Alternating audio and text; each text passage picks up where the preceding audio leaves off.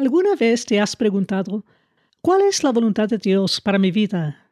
¿Cuál es mi propósito? ¿Cómo tomo la decisión correcta? ¿Con quién debería casarme? ¿Qué debo estudiar? ¿Dónde debería trabajar? Y podemos seguir y seguir con todas las preguntas que tenemos y las decisiones que tenemos que tomar. Bienvenida a mi podcast, Alumbrada por la Palabra, donde la mujer encuentra luz, esperanza y propósito para su vida. Soy tu amiga Vivian Cantú y este es episodio número 4 titulado Cómo conocer la voluntad de Dios. Únete conmigo y juntas caminaremos en la palabra de Dios. Quiero ampliar este tema sobre la voluntad de Dios porque sé que para mí personalmente siempre ha sido una pregunta en tantas estaciones y fases de mi vida. Y si estás escuchando este episodio, Quizás tengas esa pregunta o decisión en la que estás pensando ahora mismo y quieres saber qué quiere Dios que haga. No queremos actuar independientemente de lo que Dios quiere para nuestras vidas. Él es nuestro Creador y los años que tenemos en la tierra son muy limitados comparados con la eternidad. Por eso, queremos ser sabias y tomar en cuenta lo que Dios ha hablado en su palabra acerca de su voluntad. Sabemos cómo las malas decisiones pueden afectar nuestras vidas de muchas maneras y alejarnos de nuestros sueños y deseos. Este es el primero de una serie de cuatro episodios y en este primer episodio quiero empezar poniendo un fundamento de cómo debemos pensar cuando hablamos de la voluntad de Dios. Lo primero que debemos entender es que nuestra voluntad no es automáticamente la voluntad de Dios. Podemos tener todo tipo de ideas y cosas que queremos hacer, pero ¿qué pasa con la voluntad de Dios para nuestras vidas? Creo que hay un miedo sutil en muchas mujeres a buscar la voluntad de Dios porque pensamos que vamos a terminar aisladas del mundo y vivir solas en alguna montaña simplemente orando. Pero en lugar de caminar con ese temor, queremos mirar la palabra de Dios para ver lo que Él tiene que decir acerca de su voluntad. Cuando comprendamos cuál es su voluntad, será mucho más fácil ajustar nuestra voluntad a la suya. Entonces miremos su palabra para ser alumbradas en esta área. En primer lugar, observemos la actitud que tuvo Jesús cuando se trataba de la voluntad de su Padre. Jesús estaba orando antes de ir a la cruz. Y fíjese lo que dijo en Lucas capítulo 22, versículos 41 y 42. Y puesto de rodillas oró, diciendo, Padre, si quieres, pasa de mí esta copa, pero no se haga mi voluntad, sino la tuya. Para Jesús, aunque le iba a costar su vida, estaba dispuesto a hacer la voluntad de su Padre. Él valoraba la voluntad de su Padre más que la suya. Y en Juan capítulo 5, versículo 30, él dijo estas palabras. No puedo yo hacer nada por mí mismo. Según oigo, así juzgo, y mi juicio es justo, porque no busco mi voluntad, sino la voluntad del Padre que me envió. Amiga, Jesús estaba enfocado en su misión, la razón por la cual vino a esta tierra. Y tú y yo no somos accidentes. Si quieres encontrar tu propósito en la vida, lo vas a encontrar dentro de la voluntad de Dios. Yo estoy convencida que la vida no tiene propósito si lo vivimos fuera de la voluntad de Dios y lo que Él ha establecido en su palabra. Miremos qué más dijo Jesús en Juan capítulo 6 y versículo 38. He descendido del cielo no para hacer mi voluntad, sino la voluntad del que me envió. Amiga, la voluntad de Jesús era hacer la voluntad de su Padre. Dios nos ha hecho saber su voluntad a través de su palabra. Si no tuviéramos la palabra de Dios en nuestras manos, nunca sabríamos cuál es su voluntad y por qué existimos. Nuestro propósito en la vida se encuentra dentro de su voluntad.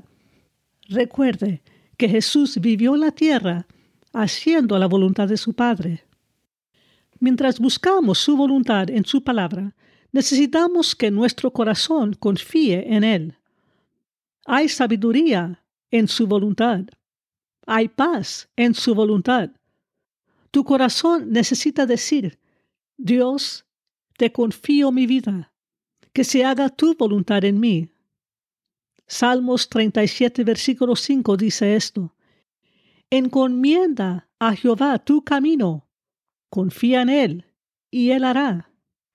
Y Proverbios capítulo 3, versículo 6 dice, Reconócelo en todos tus caminos, y Él enderezará tus sendas. El salmista David dijo en Salmo 143, versículo 10, Enséñame a hacer tu voluntad, porque tú eres mi Dios. Tu buen espíritu me guíe a tierra firme. Qué esperanza tenemos en este versículo, amiga. Cuando hacemos la voluntad de Dios, el Espíritu de Dios nos guía a tierra firme. Nuestros pasos pueden estar seguros. Uno de mis versículos favoritos es Salmo 119, versículo 105. Lámpara es a mis pies tu palabra y lumbrera mi camino. Su palabra, amiga, es su voluntad y es allí donde estará la lámpara para que nuestros pies caminen hacia adelante. Ora para que pueda ser llena del conocimiento de su voluntad. El apóstol Pablo oraba esto para los creyentes. En Colosenses 1.9, él escribió estas palabras. Por lo cual también nosotros, desde el día que lo oímos, no cesamos de orar por vosotros y de pedir que seas llenos del conocimiento de su voluntad en toda sabiduría e inteligencia espiritual. Cuando estableces en tu corazón conocer su voluntad y confiar en Él, entonces deseas sinceramente hacer la voluntad de Dios. Deja que su voluntad tenga prioridad en tu vida. David en los Salmos tenía un corazón para hacer la voluntad de Dios. ¿Era perfecto? No. Pero hacer la voluntad de Dios era lo que le producía en él un gran placer. David tenía la palabra de Dios en su corazón. Salmo capítulo 40 y versículo 8 dice, El hacer tu voluntad, oh Dios mío, me ha agradado, y tu ley está en medio de mi corazón. Cuando Jesús enseñó a sus discípulos a orar, les enseñó a orar para que se hiciera la voluntad de Dios. Vemos sus palabras en la oración. Mateo 6:10. Venga tu reino, hágase tu voluntad, como en el cielo, así también en la tierra. Mientras buscas conocer su voluntad y confiarle tu vida, Él será fiel al revelarte su voluntad. No te quedes quieta esperando que Dios te muestre toda tu vida en un día antes de que decides hacer su voluntad. En lugar de eso, confía en Él y obedécele en lo que Él te muestra hoy. Confía en que Él te mostrará el siguiente paso. A medida que le obedezcas, Él continuará revelándote su voluntad, paso a paso, un día a la vez. Quizás no entendamos todo lo que sucede a nuestro alrededor, pero podemos decidir confiar en Él mientras vivimos para hacer su voluntad. Su voluntad es agradable y perfecta. Romanos capítulo 12 versículos 1 y 2 dice, Por tanto, hermanos, les ruego, por las misericordias de Dios, que presenten sus cuerpos como sacrificio vivo y santo, aceptable a Dios, que es el culto racional de ustedes. Y no se adapten a este mundo, sino transfórmense mediante la renovación de su mente, para que verifiquen cuál es la voluntad de Dios, lo que es bueno y aceptable y perfecto. En el próximo episodio estaré hablando sobre cuál es la voluntad de Dios revelada en su palabra. Gracias por tu tiempo y por estar conmigo en este episodio. Sigue a Alumbrada por la Palabra en Facebook, YouTube y donde quiera que escuchas los podcasts. Si te gusta el programa, dale un clic o suscríbete para recibir notificaciones de los próximos episodios. Espero tenerte conmigo una vez más, donde juntas podemos seguir siendo alumbradas por la palabra.